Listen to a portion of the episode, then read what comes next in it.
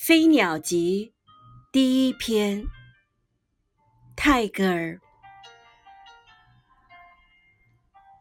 Stray birds of summer come to my window to sing on Friday, and the yellow leaves of autumn, which have no songs, flutter and father which sigh. 夏天的飞鸟飞到我的窗前唱歌，又飞去了。秋天的黄叶，它们没有什么可唱，只叹息一声，飞落在那里。